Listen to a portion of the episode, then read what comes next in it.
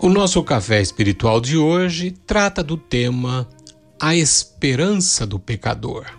Para isso, nós tomamos aqui Romanos capítulo 7, versos 24 e 25, parte deles, onde o apóstolo Paulo nos diz: Desventurado homem que sou, quem me livrará do corpo desta morte? Graças a Deus por Jesus Cristo, nosso Senhor.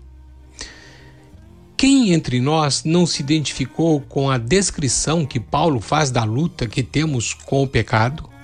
A pergunta do apóstolo, quem me livrará do corpo desta morte?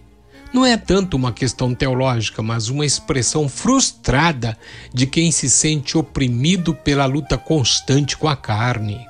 Essa demanda refletia sua agonia espiritual enquanto estava nas bordas da lei. Preste atenção na resposta. A solução para essa luta não é um programa, mas uma pessoa: Cristo Jesus. Isto contradiz toda a nossa formação, porque somos parte de um povo que construiu a sua existência em fazer.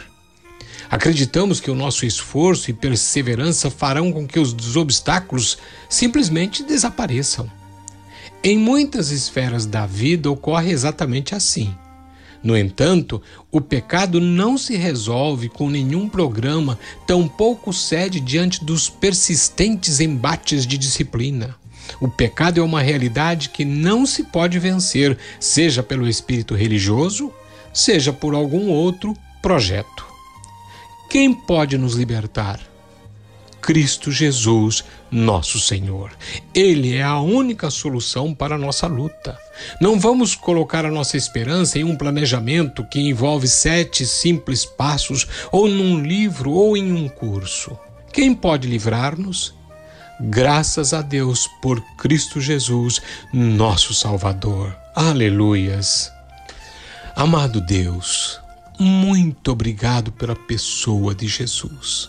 Jesus é a expressão do teu amor para conosco e só Jesus é capaz de resolver esta situação do pecado, porque os nossos pecados foram levados por ele naquela cruz do Calvário.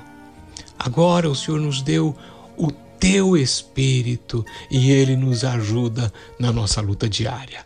Então, Senhor, muito obrigado. A minha oração é de agradecimento. Obrigado em nome de Jesus, Pai. Amém.